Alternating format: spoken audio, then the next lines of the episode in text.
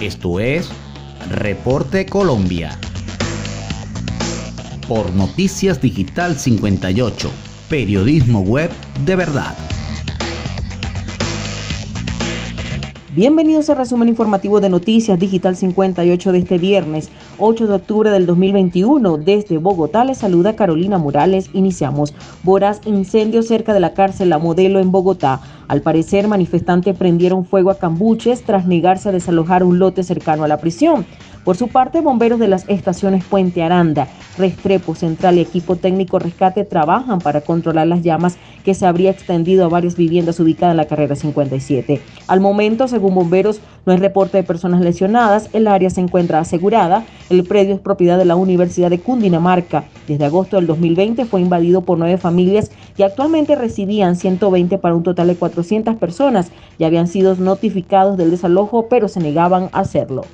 Y continuando con más información a través de digital58.com.be, habilitan punto de vacunación contra el COVID-19 para población migrante en Bogotá. Se estima que 2.500 dosis diarias serían aplicadas a personas extranjeras en condición de migrantes irregular. Por su parte, la Alcaldía Mayor de Bogotá, en articulación con la Secretaría Distrital de Salud, destacaron que en este momento ya están a disposición de la población migrante irregular cinco puntos distribuidos en la capital para que puedan asistir y recibir la vacuna contra el COVID-19 para poder presentar en cualquiera de los cinco puntos dispuestos. Hasta el momento, por la Secretaría de Salud, solo es necesario presentar el documento de identidad. Tampoco será necesario agendar la cita vía telefónica. Con esto se espera por parte del distrito poder aplicar un promedio de 2.500 dosis diarias. Esto hace parte de la estrategia que está desarrollando la administración distrital en pro de avanzar con la inmunización de los habitantes de la capital del país. Estos serán los puntos a los cuales podrán acudir presentando solo su documento de identidad.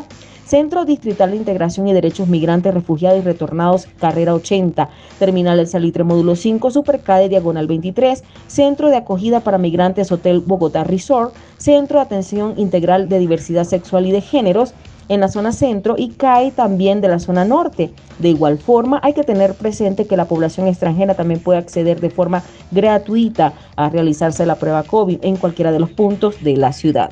Y finalizamos en materia de suceso balacera en Bogotá. Gente de la Sijín murió durante operativo en la avenida Circunvalar. Un fiscal y un ciudadano venezolano resultaron heridos en medio del cruce de disparos en la parte alta de la montaña. Hay un capturado. Este viernes se registró una balacera en Bogotá en medio de operativos en la parte alta de una montaña en la avenida Circunvalar. Varias personas dispararon contra miembros de la fuerza pública y un fiscal que hacía operaciones se registró en la zona y se desató entonces una fuerte balacera en Bogotá.